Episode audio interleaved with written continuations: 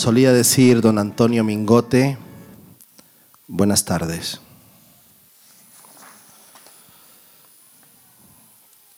Lo que está ocurriendo en este momento es que estoy empezando a deshacerme. No era la nevera, era la tostadora. Soy el capitán de mi yo marinero naufragando en seco, desordenando el mar, enterrando la orilla. Un abrazo fantasma, la muerte buceando en el aire, usando el rostro de quien no lo tiene, y el silencio despega en el horizonte de esta sala como un Airbus 330 reclamando el espacio, y nos quedamos sin costa, sin destino, sin meta, sin casa, sin cerca, sin familia, sin mañana, sin ascensores ni salidas de emergencia.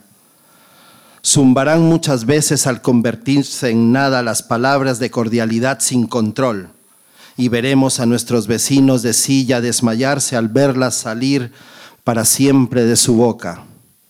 Quieren hacer algo con alma en la vida, separarse de una idea ordinaria para ser libres, esparcirse, convertirse en los mecánicos de su determinación, aunque no haya besos ni pancartas cuando lleguen a esta sala.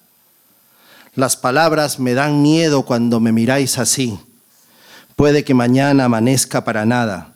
Seguiremos caminando hacia la mina antipersona que lleva nuestro nombre y apellido grabados en el detonador desde que dimos nuestros primeros pasos. Cuando me miráis así no veo. Me siento como una fiera dañada, como un objeto fuera de mi tiempo. Lo que está ocurriendo en este momento es que tengo ese no tengo en la mirada Estoy harto de que nos inviten a bailar de mentira, harto de revoluciones exquisitas. No era la nevera, era la tostadora.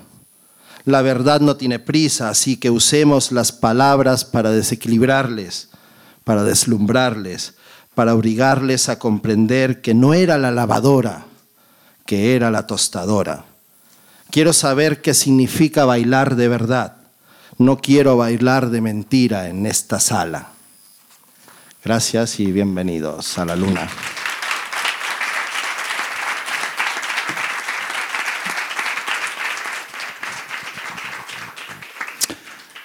Bienvenidas, bienvenidos, edición 377 del hombre que se enamoró de la luna.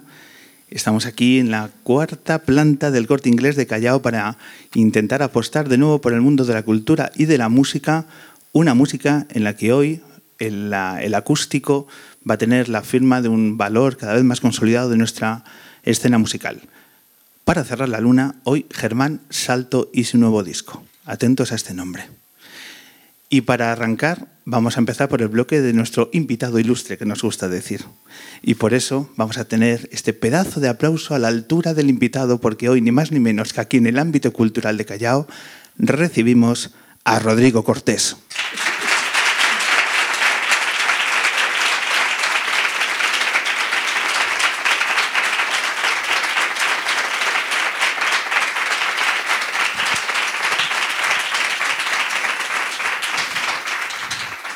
Rodrigo, bienvenido al hombre que se enamoró de la luna. Bien hallado. Espero que no sea uno de esos programas que hay que ver todos los anteriores para entender la trama de lo que sucede en este. No lo descarto, Rodrigo. Hemos hecho cosas tan interesantes, tampoco feo que yo lo diga, ¿no? Pero te invitamos a que, a que conozcas nuestra trayectoria. Será un placer, dispara cuando quieras. pues estamos bienvenidos. Fíjate qué, lugar. O sea, tú haces también un podcast en un sitio muy cercano aquí y también en la Fundación Telefónica haces una cosa muy bonita que también yo creo que al final vamos a tener oportunidad de hablar, pero fíjate que, fíjate qué público, ¿eh? No los veo.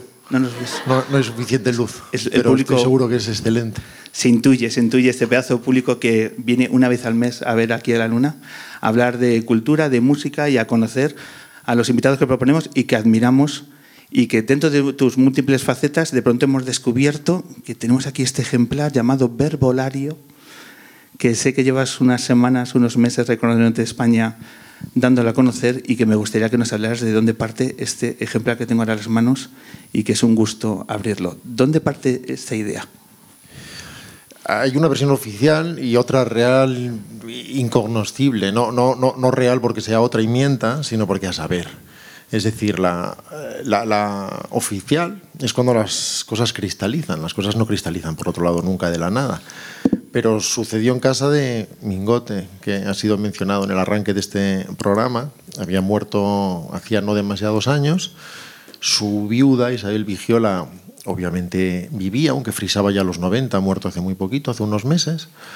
Y en fin, ella conocía mis primeros libros, que le habían puesto a pensar en el propio Mingote, en Chumi, en Jardiel. Claro, Isabel era una mujer interesantísima que había sido secretaria en su juventud de Neville, nada menos. Y él le transcribía directamente de viva voz sus obras, por ejemplo, sus guiones, sin notas previas, y ellos las taquigrafiaba en tiempo real y al cabo de unas horas él decía fin y ella taquigrafiaba fin y había una obra de teatro.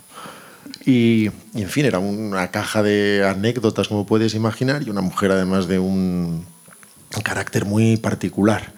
Desde luego, si ella te decía que fueras a su casa, ibas, que es exactamente lo que hice yo, aunque no la conocía, pero uno percibía inmediatamente que tenía que hacer caso. Y, en fin, mostrándome el estudio de Mingote, donde él trabajaba, su casa, una casa por la que se paseaba, te lo puedo garantizar, y, mostrándome la biblioteca de Mingote. Eh, vi una edición maravillosa del Diccionario del Diablo de Ambrose Bierce, la que hizo Galaxia Gutenberg, no sé si en 2005, la más exhaustiva seguramente, una edición muy bella, pero muy difícil de conseguir ya, ni siquiera en el mercado de segunda mano, completamente descatalogada, por supuesto. Y se lo hice ver. Le dije, Isabel, tienes una edición única, maravillosa. Yo la he buscado muchas veces, es imposible, la vas a disfrutar mucho, te va, te va a gustar. Y ella me dijo, no, no, para ti. Y empezó la, bueno, la pelea esa que se tiene en España cuando uno trata de pagar. Y, y pelea que ganó ella, afortunadamente. Así que, imbuido por esa vibración, yo ya había leído esas ediciones, eh, otras ediciones más livianas y, en fin, me puse a, trastear, a leer y, en esa vibración me puse a juguetear sin más con unas cuantas voces, imaginando para ellas algunos significados. Y un gran amigo, Juan Gómez Jurado, escritor, vio el juguete y se lo quiso enseñar al director de ABC porque dijo, esto es una sección, aunque tú no lo sepas. Y el director del periódico estuvo de acuerdo y, y tres semanas después se convirtió en una sección diaria que dura hasta hoy, más de ocho años después. Y, al final toma forma de 2.500 definiciones. Has esperado a, conseguir que el libro tenga en fondo y forma el, sentir que es el momento ¿no? a la hora de editar. Porque entiendo que las propuestas para que eh, ofrecerte la posibilidad de editarlo te habrían llegado antes de este momento. Sí, sí, sí. Eh, en primer lugar, no había una voluntad inicial cuando inicié el proyecto, un proyecto como te digo, sin plan ni objeto, más bien sobrevenido, por lo tanto es muy difícil tener objetivos cuando comienzas algo así. No había una, no había una voluntad expresa de que esto finalmente acabara siendo un libro. De hecho, no sabía cuánto iba a durar la aventura, porque pensaba, si la mayor parte de ediciones del libro de Beers tienen 900 y pico voces, y le llevó más de 20 años en diferentes periódicos componerlas, y el diccionario de lugares comunes de Flaubert o o en fin, se ha llamado de muchas maneras diferentes, diferentes traducciones. Son 60 paginillas a lo largo de 30 años. Pensé a ritmo de palabra al día, porque no descansa no, ni en Navidad, ni en Año Nuevo, ni en verano, ni, ni los domingos. En tres años tendrás mil y pico palabras, pues no tendrás mucho más que decir. Y para mi sorpresa no fue así, la vaca seguía cargada, luego te diré cuál es mi canario en la mina para determinar cuándo puede flojear la calidad. Y, y es cuando vinieron los ofrecimientos, efectivamente.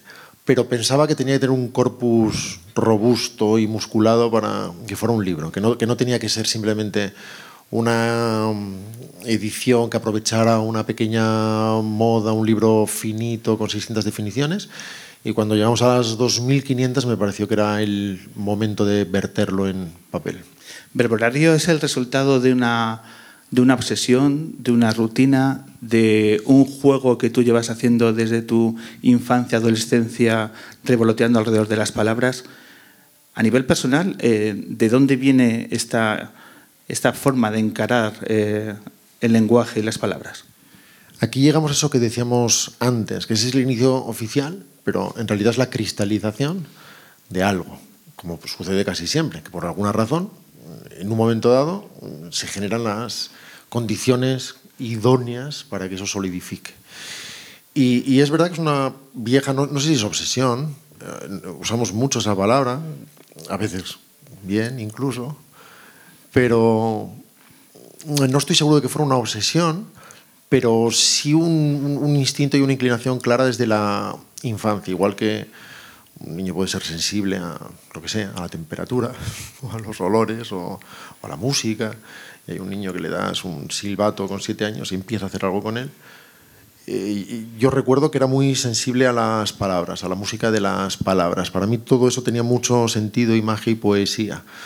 E incluso en esas clases abstrusas de lengua en que se tendía la etimología de las cosas, yo descubría que las palabras tenían sus propios huesos y, y, músculos y raíces y ADNs, y me resultaba relativamente sencillo, de forma casi instintiva, escuchar la palabra por diosero y hacer un viaje con esa palabra y pensar, eso vendrá de por Dios, y me podía imaginar a un mendigo diciendo por Dios y pidiendo, y cómo ese por Dios se convertía en por diosero, y en fin. Y, y claro, cuando eres muy pequeño, eres, pues como son los niños, más bien Asperger y te enseña que las cosas significan una cosa y cuando te dicen que también podrían significar otra, no reaccionas muy bien. Es como, miradme las cosas claras, aclaraos primero y luego me decís. Sin embargo, luego ves que eso genera todo un mundo de posibilidades, incluso con tus compañeros. Descubres muy pronto que el lenguaje es dúctil y que se estira y que se encoge y que el orden exacto de palabras genera efectos diversos. Y con el tiempo, ya mis primeros libritos, En Dormires de Patos y a las tres son las dos, que serían una colección algo así como de antiaforismos o de pedradas o de bombas de mano, que editó Delirio, ya ponía marcha esa obsesión, volvemos a la palabra, bien o mal empleada, de comprimir el sentido de las cosas en el menor número de palabras posibles, pero más resonantes, que es algo que se parece a la poesía, que es capturar algo no por literalidad, sino por resonancia, eh, codificarlo en muy pocos términos, de modo que el lector ingiere la píldora y ve cómo se disuelve y recupera todos esos aromas y codificaciones previamente codificadas. El lector las descodifica. nuevamente no en términos de literalidad, puede significar cosas distintas para cada uno, pero todas tienen sentido y vienen cargadas de, aromas. Y por eso tiene sentido que años después aquello acabara convirtiéndose en verbolario, porque en el fondo era hacer lo que hacía en Twitter, pero cobrando. que no está de más, ¿no? ¿Quién es el responsable de que tú empieces a, tener esta mirada propia alrededor de las palabras? ¿Quién te provoca esa mirada? No lo sé. Mi madre es botánica, eh, mi padre era ingeniero agrónomo, los dos, sin embargo, leían muchos. Yo nací entre libros. Mi, casa en Salamanca está forrada de libros por todas partes y sigue siendo una de mis decoraciones favoritas, por decirlo así. Incluso cuando vas a un hotel que son lomos falsos. Eh, cuando estás rodeado de, libros, en mi caso, te sientes medio abrigado, no, no sabría explicarlo. Y, por lo tanto mis lecturas fueron muy desordenadas, muy poco sistemáticas, porque accedía a la librería de mis padres y cogía lo que me pareciera que tuviera buena pinta. Y eso podía ser Viven, la tragedia de los Andes, porque me parecía que ver gente comiéndose una a otra tenía que estar bien.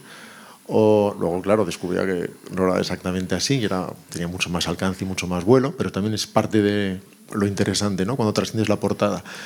O la Metamorfosis que leí con 8 o 9 años, sin entender un carajo, claro, pero muy atraído por la idea de que alguien se levantara convertido en insecto, que me parecía que podía suceder en cualquier película de serie B. No, no había tanta diferencia para mí entre la mosca y la metamorfosis a priori.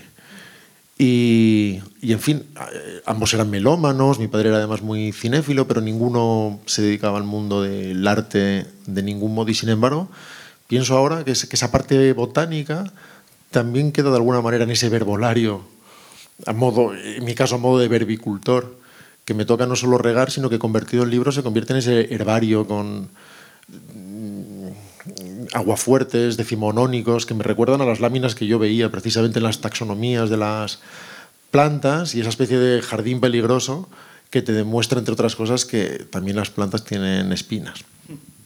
He leído algo que me ha sorprendido de, tu, de, estos años de la adolescencia, además, corroboraré si es cierto o no. Eh, ¿Te expulsaban de clase? Sí, sí, sí, sin parar. Atentos a este detalle. ¿eh? A Rodrigo Cortés le expulsaban de clase, ¿pero por qué? Eh, bueno, era perfectamente legal. bueno, por pesado, por pesado. Claro, me, no se decía expulsar, se decía, te echaban de clase, te sacaban, te decían vete al pasillo. O sea, no, había una ceremonia formal. ¿Había cierta rutina ya en ello o qué? Sí, sí, sí, sí, sí, por, por, por hablador, por no callar, por... De hecho, no, solo en una cierta rutina, sino que en un momento dado se sistematizó que mi madre visitaba al tutor una vez al año, siempre. Siempre, una vez al año, fuera quien fuera el tutor, cambiaba, otro profesor, decía, dile a tu madre que cada año. Eh, su hijo es muy listo, pero habla sin parar, me distrae a los compañeros. Y recuerdo que cuando me ponía enfermo, y esto también era sistemático, con profesores distintos, me castigaban a veces ir a la clase de al lado te sentaban en la clase de al lado. Trasladaban el problema a la clase de al lado. Bueno, te, sacaban de ecosistema para que, para que fueras, para que no tuvieras dónde asirte. Y, no funcionaba. De hecho, una de las. Mi primera no sucedió en la clase de al lado, porque no, no me acuerdo. Salió el profesor de clase, el profesor extraño, tenía fama además de muy violento. Y, pero no me debió de asustar lo suficiente o, desde la inconsciencia volví a hacer una broma para mis compañeros sin saber que el otro estaba entrando. Y me metí un viaje ¿Ah, que me tiró al suelo y empecé a sentir cómo me pitaba el oído y me quedé ahí como diciendo, ostras, esto es interesantísimo. diciendo, no sabía que un oído pudiera pitar. y de alguna manera está trasladado a una de mis novelas, en Los años extraordinarios. Hay un episodio que en el fondo se, se inspira en aquello. Y recuerdo que cuando estaba enfermo y no iba a clase un día o dos, el profesor siempre me decía, no te imaginas lo bien que estuvimos ayer, Rodrigo. Y le decía a los compañeros, ¿verdad? ¿Verdad que lo Y los demás, sí, sí. O sea que sí, me echaban de clase. Te echaban de clase. Bueno, yo tú mismo, si alumnos como Rodrigo Cortés que echan de clase y acaban firmando tus películas y tus libros, hay, hay esperanza. Rodrigo, hemos estado jugando estos días con tu libro, con tus definiciones, tus palabras, a través de gente que está alrededor del universo lunero y les hemos pedido que elijan definiciones y, y que las tengan aquí a la luna porque nos apetecía regalarte que escuches, porque hablas mucho de la musicalidad de verbolario, que creo que es algo muy interesante a la hora de hablar, ¿no? Entonces hemos pedido a diferentes personas relevantes y muy cercanas, y que desde aquí quiero agradecer, que escojan tres definiciones y las vamos a escuchar y vamos a ir comentando, a saber qué te parece, cómo recuerdas que la elaboraste y lo que nos puede sugerir. ¿Te parece? Me parece maravilloso. Vamos a empezar con el periodista. Que se queda un día sin postre y se cree Rosa Parks. Vamos a hacerlo correctamente. La primera es el periodista Carlos H. Vázquez, que es un periodista que está muy cerca de tu obra, que creo que además te ha entrevistado, y que ha elegido estas tres definiciones. Es el periodista Carlos H. Vázquez. Entrevistador. Individuo que le pregunta a otro por quién pondría la mano en el fuego. Censura. Crítica constructiva sin derecho a réplica. Gilipollas, que se queda un día sin postre y se cree Rosa Parks. ¿Qué te parece su elección? Excelente. Parece una excelente elección. No, siempre me interesa eso. Al principio, como imaginé que las entrevistas muchas veces, eh, antes o después tendría que usar ejemplos, a los amigos les pedía una pequeña selección a cada uno de ellos, precisamente para proveerme de material testado. Y en fin, veo que hay una visión periodística de las cosas en esa elección. Por otro lado, la definición de verbolario y de periodismo es arte de contar lo que ha pasado como si hubiera pasado para que parezca que ha pasado. Y, todas surgen de un instinto que en el fondo se parece mucho al instinto cómico inicialmente, que es enfrentarte a una voz cualquiera, la que sea, no, no buscas que sea definitiva ni trascendente, no te sientas a definir dignidad, te puedes sentar a definir salero o silla y ver qué genera inmediatamente en ti. Del mismo modo que alguien con instinto cómico recibe un estímulo y lo devuelve, sin saber muy bien cuál va a ser ese estímulo, lo convierte en algo. Y viene una pelota y la devuelve con curva. Pues hay un primer fogonazo que es ver dónde rebota dentro de ti y enseguida se te sugiere un juego que puede ser sonoro, puede ser semántico, puede ser contradictorio, paradójico, puede ser filosófico, poético, y eso te da un, una clave de hacia dónde vas a ir. Pero, pero luego hay un trabajo que es más parecido a la música, en cierto sentido, que es el de esa compresión y conseguir que ese sentido, que ese juego, sucede de la forma más percutiva, fluida y incluso fonética, me atrevo a decir, posible, de la forma más aparentemente inevitable posible, más contundente, sin flecos, y que genere también las mayores resonancias posibles. Que si algo significa algo, no, no, no, vengas con la solución puesta, sino que, que, generes los tres puntos que el lector va a conectar para que en su cabeza se forme esa solución. Eh, propones una especie de viaje que procuras no completar tú para que eso resulte interesante, porque de esa manera se enciende tres segundos después de esa luz y es cuando el lector hace... Eh, es cuando dices, efectivamente, este es un gilipollas. Claro, porque va a resonar con cosas. Claro, si te dice que se queda un día sin postre y se cree Rosa Parks, inmediatamente vas a generar un viaje sobre, sobre qué es de verdad exponerse, sobre qué es de verdad jugársela, sobre y cuando juegas sin embargo a eso, pero recién salido de un Starbucks, cuando tus mayores problemas es que a veces no te toca sillón ni te toca silla de madera en ese mismo sitio y sin embargo luego tratas de vender eso como algo cuando no te has jugado en realidad nada y has estado siempre completamente a salvo. Y si yo hago esto, pues es una soflama muy aburrida, muy poco interesante y que se convierte en una lección que nadie necesita oír y que yo no tengo ningún derecho a dar pero, pero a través de un pequeño juego todo eso sucede dentro de la cabeza del propio lector. Me gusta porque se puede jugar con las palabras. Tú dices una cosa que me parece muy acertada, que verbolario en realidad eh, no sirve para nada y puede servir para todo. Y puedo demostrarlo, además. Tengo, tengo pruebas de que no sirve para nada. Pero una cosa que puede servir es este ejemplo de la palabra gilipollas para elevar el, el, a la hora de insultar. ¿no? Como dice Rodrigo Cortés, parece Rosa Parks, dice que dará al otro, y le estás llamando gilipollas de una forma muy elegante. Bueno, sí, sí, antes hay que repartir a todos libros, cada ser humano tiene que memorizarlo. Hay que picar piedra, hay que picar piedra, pero, por ejemplo, me gusta mucho... Es una vía comercialmente muy interesante para mí. Podemos... Y para este público a partir de ahora. Porque que, que sepáis que Bocazas puede ser sueltito de sinceridad, que me ha encantado, que idiota es un sabio que ha dormido poco, que Pijo es un individuo bien despeinado. Me gusta mucho, este no es un insulto, pero lo podemos utilizar la gente de nuestra generación. Joven, viejo poco hecho. Muy, muy fan de esta. Eh, Está la definición de anciano que es extranjero en el presente. Rodrigo, háblanos, ¿qué es la nevera? Que es el lugar donde tienes las palabras ahí haciéndose. Vale, vale, pensé, he definido nevera, no me acuerdo. Eh, sí, sí, es una nevera, un, vivero, es el canario en la mina. Porque cuando hice el primer envío, claro, aún no sabía dónde me estaba metiendo, era un deporte nuevo y es, vamos a ver. Y la primera decisión es, ¿qué hago? Mando una palabra al día, como hacen los viñetistas, mando siete a la semana, me ajusto a lo que ha sucedido ayer, pero de forma muy clara, muy, muy clara, internamente muy clara decidí esquivar toda tentación de actualidad. Porque personalmente me interesa poco, por ejemplo. Me interesa poco el humor de actualidad. Porque es muy fungible y porque tiene muy poca pervivencia y acaba siendo humor de nombres y es una referencia al ministro de turno, a la secretaria de turno. tres, tres días después ya no tiene mucha gracia.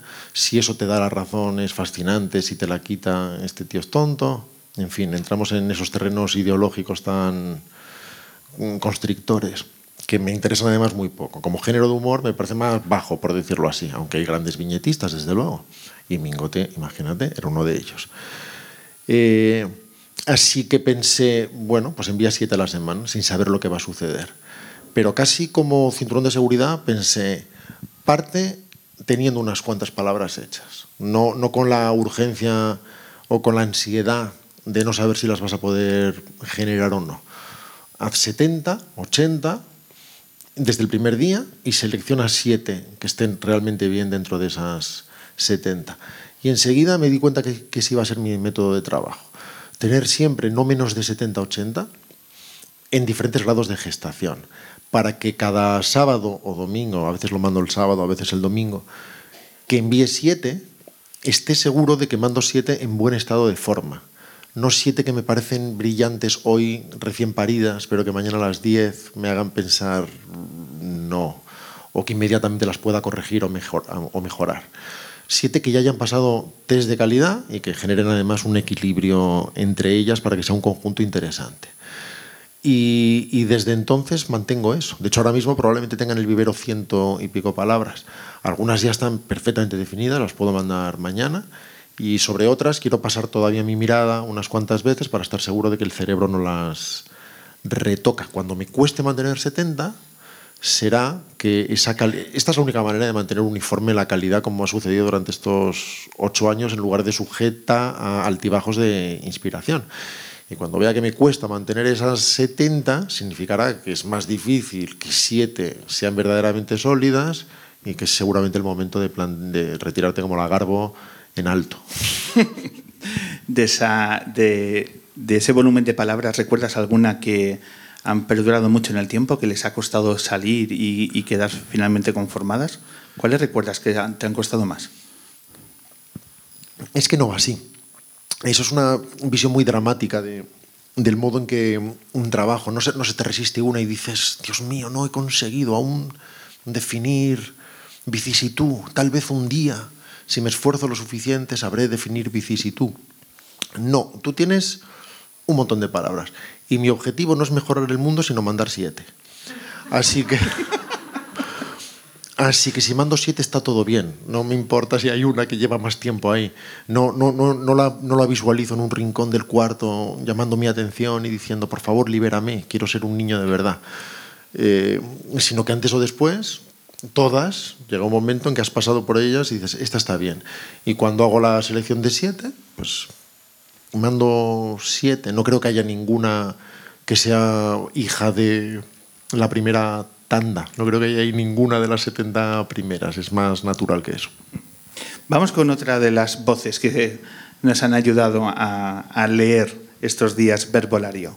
Eh, tenemos la enorme suerte de traer una de las grandes voces de televisión española, una de las voces femeninas más importantes que cada día podemos ver a eso del mediodía, jugar también con las palabras. Ni más ni menos ha leído tu, tus páginas, tus definiciones, la maravillosa Elisenda Roca. Democracia. 1. Gobierno de la opinión. 2. Tiranía del desinformado. 3. Forma de gobierno en el que el poder es elegido por la audiencia. 4. Apoteosis del descarte. 5. Envidia igualitaria.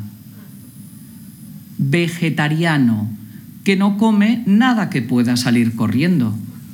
Anécdota. Historia breve y graciosa que el entrevistador suele demandar para evitar hacer su trabajo. Esto de la anécdota me ha dolido. No me has pedido ninguna. Venías. Por ahora. Claro. Venías protegido. Venía Venías prote- avisado. Venía avisado, pero es que cuando lo provocas así. Es que. eh, bueno, mil gracias, Elisenda Roca, la gran voz de saber y ganar. Claro, claro. Es, eh, me gusta mucho el, el- el juego, ha revoloteado mucho sobre la democracia. Sí, sí, sí. Se conoce que han sido años con más elecciones de la cuenta. y era difícil no reflexionar sobre eso, igual que hay varias para Demoscopia o para Demóscopo, que creo que Demóscopo se define como domador de números, por ejemplo. Eh, es, es inevitable, por otro lado, y, y- y a la vez, si hay ocho definiciones o cinco, como en este caso, es porque has definido la misma palabra diferentes veces a lo largo del tiempo. Luego eso en el libro queda recogido en forma de acepciones y luego además las acepciones están retrabajadas porque ahora están trabajando en un contexto muy distinto, claro. Cuando tú lanzas una palabra cada, día, es como tirar una piedra a un estanque. Cae, genera ondas concéntricas, se desvanece y mañana tiramos otra piedra. Pero el trabajo en el libro es muy distinto, porque aunque alguien pueda jugar a picotear, y es normal, y es el, primer instinto y lo primero que haría cualquiera, y seguramente unos lo dejarán en la mesilla de noche y otros en el cuarto de baño, según cual consideren que es su lugar de poder en la casa, antes o después tú tienes que contemplar la lectura de la A la Z, la lectura exhaustiva y lineal porque el que no se quiera perder ninguna palabra va a tener que hacerlo así. De otra manera siempre se le van a quedar algunas en el tintero. Y tú tienes que contemplar esa lectura una vez más de forma musical, de forma musical, porque no puede convertirse, perdón, en, en una letanía o en una lista de la compra. Las palabras van a dialogar entre sí puedes definir un sustantivo y un adjetivo que tiene una raíz muy similar y cuyo juego, en su definición semántica, no puede ser el mismo, no puedes estar repitiendo. Claro, si has definido ese sustantivo en 2015 y el adjetivo en 2021 no pasa nada. Pero cuando lo ves de esa manera, tienes que deshacer ese nudo y reinventar otra cosa. O tú puedes colocar diferentes acepciones y ver que un sustantivo se repite varias veces, por lo que sea. Tienes que volver a deshacer eso y conseguir que la música fluya y fluya y fluya, cambie de texturas, de movimientos, pero que sea posible esa lectura que consigue que las palabras rimen y que dialoguen entre sí y que algo que acabas de leer recientemente genere un efecto determinado al enfrentarte a otra definición. Y tienes que contemplar eso y no tengo ni idea de lo que me has preguntado. Lo mismo me pasaba en tu respuesta. Eh, Rodrigo, eh, cuando has estado haciendo estos encuentros, porque llevas desde septiembre presentando el, libro, eh, y permíteme que te, te, pregunte acerca de las anécdotas, eh, ¿Ha habido alguien que se ha mostrado, como tenemos una sociedad infantilizada y, del el sindicato de ofendidos está cada día creciendo, ¿ha habido gente que te ha dicho con la piel muy fina, oye, mira, no me ha gustado esta definición, creo que te has equivocado? ¿Hay gente que, que asume así la lectura de alguna de tus definiciones? Sí, a veces pasa, pero cuando hablo yo en general tampoco me hacen mucho caso. Y pasa más en, Twitter, por ejemplo, porque muchas veces después del periódico, una semana después, se suben a la cuenta de Verbolario. Bueno, a veces sucede, sobre todo cuando se menciona... Esto no vale para el humor en general, ni siquiera para Verbolario, y que nadie se inquiete, que, que no vamos a hablar de los límites del humor con absoluta seguridad. Pero puedes decir más o menos lo que quieras, y, y, en realidad las zonas delicadas entran cuando se habla de una profesión de un colectivo o de un pueblo concreto. Entonces, tú puedes hablar de todo, pero si dices algo de Zamora, pues prepárate con los zamoranos. Y si hablas de bombero, pues seguramente los bomberos te podrán decir algo, y eso sucede a veces. Pero en general, no. Y, sí que hay a veces reacciones de no siempre. Alguien lee una definición y dice no siempre. O dicen. o dice no necesariamente. Y claro, piensas, Claro, claro. No siempre, efectivamente, y no necesariamente. Nada que tenga que ver con verbolario es necesario en ningún sentido. Es un determinado juego que propone una vuelta a la manzana y que no trata de cerrar la historia del ser humano ni, ni concentrar las verdades del mundo en 12 palabras, de modo que no haya ni una sola fisura. Vamos con la tercera voz. Atentos porque este es un chorro de voz, va a impactar. Callao se va a parar, se va a paralizar porque viene un actor, un pedazo de actor que juega con su voz de una forma majestuosa. Ha abierto las páginas de Verbolario Víctor Clavijo. Teatro. Vida con cortinas a los lados. Libertad. Estado o condición del hombre civilizado que le permite protestar desde su propio sofá. Fotografía, pintura rica en detalles, eco atrapado en una botella. Nadie ha leído una definición tuya con la voz de Víctor Clavijo. Reconócelo. No, no es verdad. Solo podría, no, sé superarlo, pero solo, eh, aunque solo sea por potestas y por generación Pepe Sacristán, ¿no? Es la. Puede jugar en esa liga. La otra persona que podría conseguir al hablar que se movieran los muebles de la habitación. Pero sí tiene una voz poderosísima, Victoria, lo creo. Debería haber leído él el audiolibro. ¿Hay audiolibro de.? Hay audiolibro, sí, sí, lo leí yo. Y lo recomiendo mucho a, no sé, a las tiendas de ropa. O sea el que, el que tenga una cadena de supermercados y quiera oír una especie de gran hermano que le dice libertad Y, Estás en el cambiador ahí. Eso es, yogur. Claro, yogur tiene definición en verbolario. La definición de yogur es leche caducada a punto de caducar. Vamos a hablar como eh, Víctor eh, se ha referido a la definición de fotografía y habla de los detalles, eh, los detalles físicos del libro, del objeto. Eh, casi vamos a hablar de la anatomía del libro. ¿Qué, ¿Qué, destacas en ello? Porque cuando lo abres, cuando se lo entregas a alguien, lo primero que destapa es una sonrisa porque hay placer a la hora de manipularlo. ¿Por qué? Bueno, la respuesta corta es porque sí. Y si, y si eh, ahondamos más, y sin embargo no mejoraremos jamás esa primera respuesta, es porque hay una, hay una voluntad detrás, de verdad, consciente. Es decir, Verbolario no solamente es un homenaje a la palabra, que lo es, sino un homenaje al propio libro. Al libro como objeto, al libro como pequeño trofeo, al libro, y espero que esto no suene reaccionario porque no es la voluntad, eso que podríamos decir libro de los de antes, lo que nos parecía que era un libro eh, con pastadura, encuadernación holandesa, ese trabajo que uno percibe artesanal detrás de las cosas, que no es mejor ni peor que nada, sino que permite buscar esa sensación de herbario o de, breviario o casi de misal en un sentido eh, estético y que se lee con los ojos y también con las llamas de los dedos, como ese golpe seco, por ejemplo, en la portada que te permite tocar los relieves, el lomo, de tela por el que puedes pasar también las yemas y, cuyo título está grabado por calor. En fin, y una vez lo abres, desde ese separador de tela que no sé cómo se llama, el rabito, el rabito de los libros, eh, o, o, esa impresión a doble tinta, por ejemplo, con esos aguafuertes de reminiscencias decimonónicas como grabados y realmente es algo que te apetece, en el mejor de los casos, casi regalar, porque, en fin, eh, tampoco quiero exagerar las cosas como si fueras a, a abrazarlo y arroparlo después, pero, pero hay algo que también es sensorial, efectivamente, y, y que tal vez te permita concentrar la atención en el exterior para distraerla del interior. Bueno, pues os invitamos a todos a manipular y a leer, por supuesto, verbolario. Eh, Rodrigo, para acabar, quiero proponerte un, un, juego, porque quiero que saltes de las definiciones hacia los nombres propios, ¿vale? Y a ver qué rapidez tienes a la hora de hacer una breve definición de estos nombres que nos apetece que nos diga lo primero que se cruza por tu mente a la hora de decir, por ejemplo, todopoderosos es una de las experiencias profesionales más gratificantes de mi vida. De verdad lo es. Y, esa, ese buen rollo que percibes cuando lo escuchas es absolutamente real. Somos felices de reunirnos. Es, vamos, voy a intentar no ser cursi en, a la hora de definir todo esto.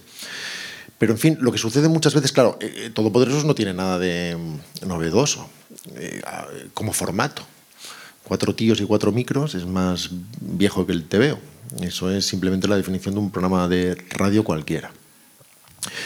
Y, nadie sabemos por qué tiene éxito, pero lo que sí que es obvio es que no hace nada que lo busque.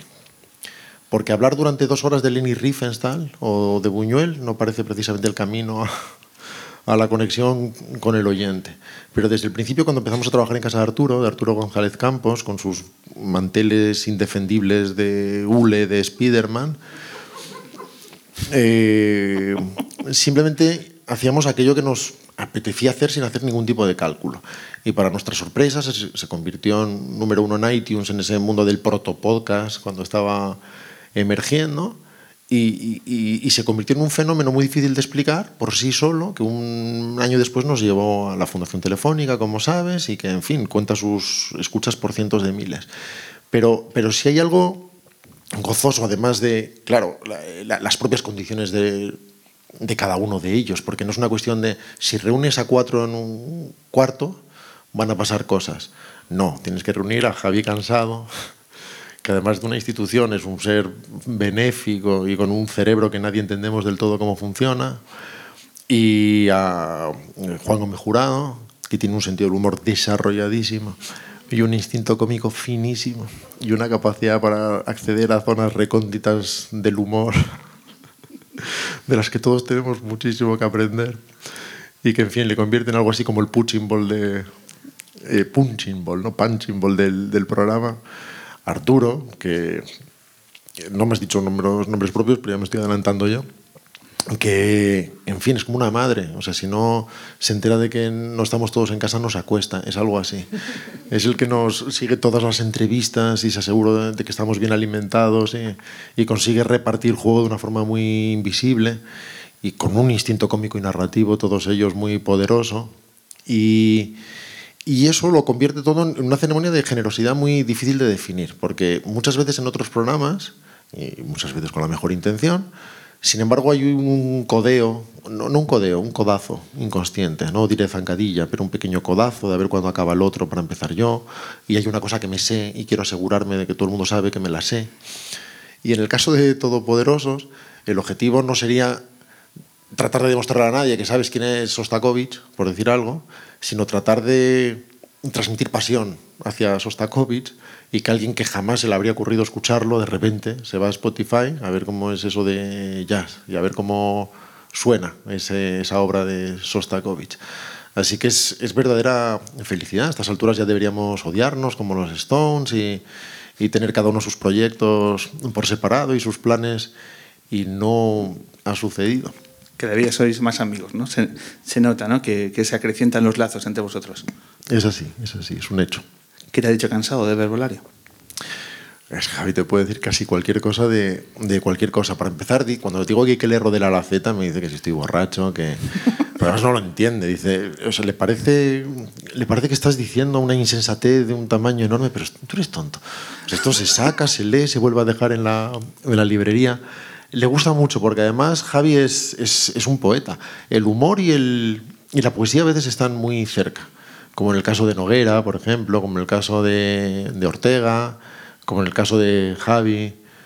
Está muy cerca, como cuando escuchas a Gila o a Jardiel o, o, en fin, Ramón con sus greguerías.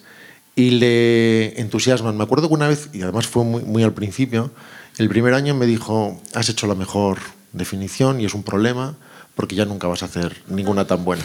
Eso era en el cuarto mes o así. Creo que era la definición de 10 y creo que la definición de 10 era 7 u 8. Y me dijo, por lo que sea, por sus enfermedades personales, me dijo, es la mejor definición y me recuerdas a Lorenzo Olivier cuando hizo una interpretación excelsa de Hamlet y al acabar estaba compungido y llorando. Eh, y cuando le decían, pero si has hecho algo increíble que no has hecho jamás, y él decía, ¿y mañana qué? Bueno, yo no tuve esa presión. ¿eh? Al día siguiente definí esto o lo, o lo que tocara, pero le gusta muchísimo. Bueno, pues toda nuestra admiración hacia Todopoderosos, que hemos ido alguna vez a, además a verlos en directo, por cierto, la de Buñuel, que has citado. Así, ¿eh? Allí, allí estuvimos. Eso con... la recuerdo con mucho cariño.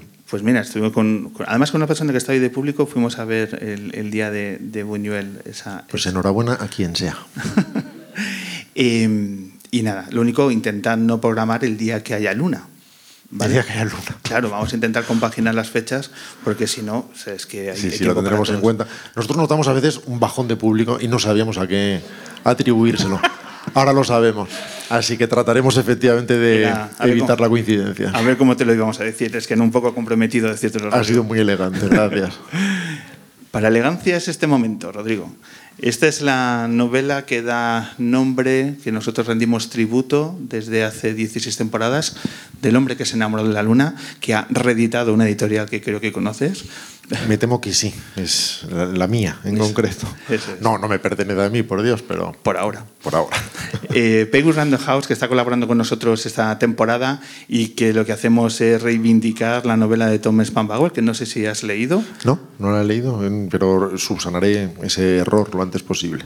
Pues un todopoderoso de Spanbauer Ojo ¿Sabes que cada vez que nos piden un tema concreto lo, se lo retrasa automáticamente tres meses? Sí. Vale, pues bueno, pues nos sumamos a la nevera. Eso es lo Muy bien, en, lo, lo has hecho muy bien.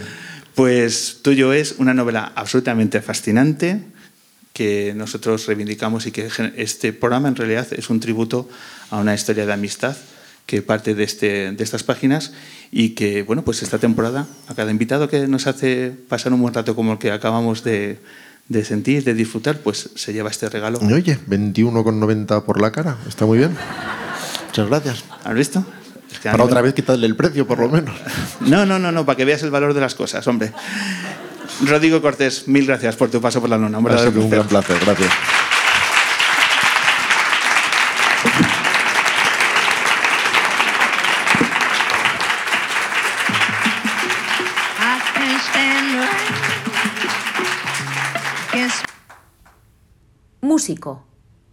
Artista que se diferencia de otros por su sensibilidad para levantarse a la hora que le dé la gana. Viajar. Quedarse quieto mientras el mundo marcha. Quedarse quieto en el extranjero. Quedarse quieto mientras pasa el tiempo. Batuta. Varita capaz de invocar la más elevada clase de magia. Celebrate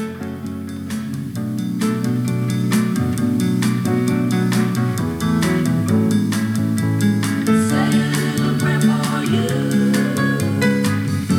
The moment I